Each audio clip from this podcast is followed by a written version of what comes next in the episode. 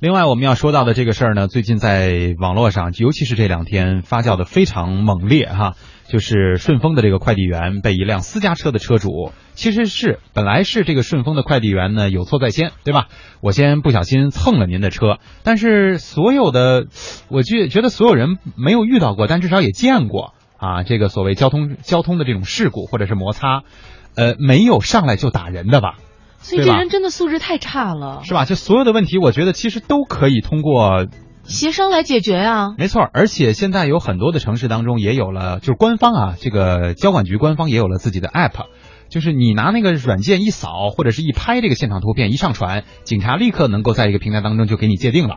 就是这个，比方说该修车修车是吧？该该赔钱赔钱，那干嘛要对人家进行这种人就是这种人身体对人身的攻击和这种，我觉得也是人格上的一种侮辱。所以呢，在这个时候，我觉得又一次提醒我们，不仅仅是对于顺丰的快递员，可能对于所有的快递员群体，我们应该都有这样的一种。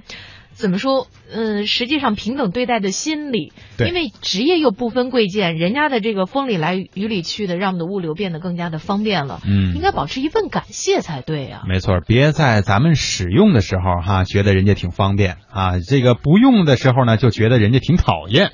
呃，这是不对的啊。实际上，我有挺深的感触，就是在去年北京下雪的时候，我是给孩子买了一双鞋。嗯。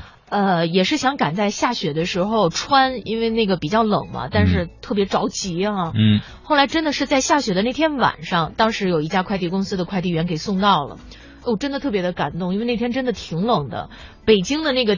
刮一一下雪，再一刮风啊，那个快递员在骑的那个车，对，真的不是一般人可以经受掉那种挑战的那种气候的。这种冷风是往那个衣服里边钻的啊，往骨头里边钻的啊，确实是很难受。咱们网络文化看点的点心，一定要身怀这样的一种善意，对于所有的给你送快递的这些快递小哥们，好一点。特别是一般情况下，你知道，在这一片大概都会是那个小哥来送。对，时间长了，大家都互相认识。嗯，也都都是为了图个方便哈。嗯，毛小雪说：“我听听说过这个快递小哥被打的事儿了。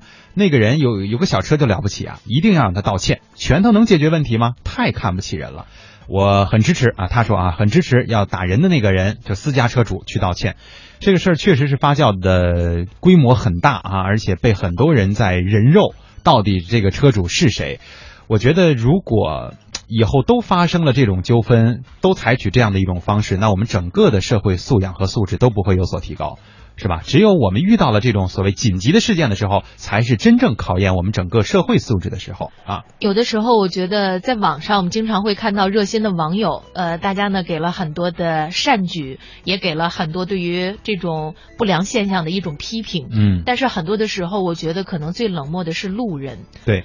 呃，我们不能说，因为在网上你有了更多的这种匿名性，然后呢就可以表达自己的善意，而到了现实生活当中，我们却忘了这种善意。如果要是在生活里边，也可以变得像网上这么热情、这么善良、这么对那些丑恶现象如此有着，呃批评或者是说看不上的这种心理，我觉得可能对于我们整个社会来说，会是一件特别好的事儿。这两天我看了一条新闻啊，就说在一个游轮上。呃，好像是发生了一个暴力事件，然后呢，我们有游轮上的乘客挺身而出，嗯，把这个暴力事件给制止了。这些乘客呢是获得了非常好的这样的一个奖金的奖励，但是我更想点赞的是他们在那一刻敢于站出来，对所做出的这个决定啊。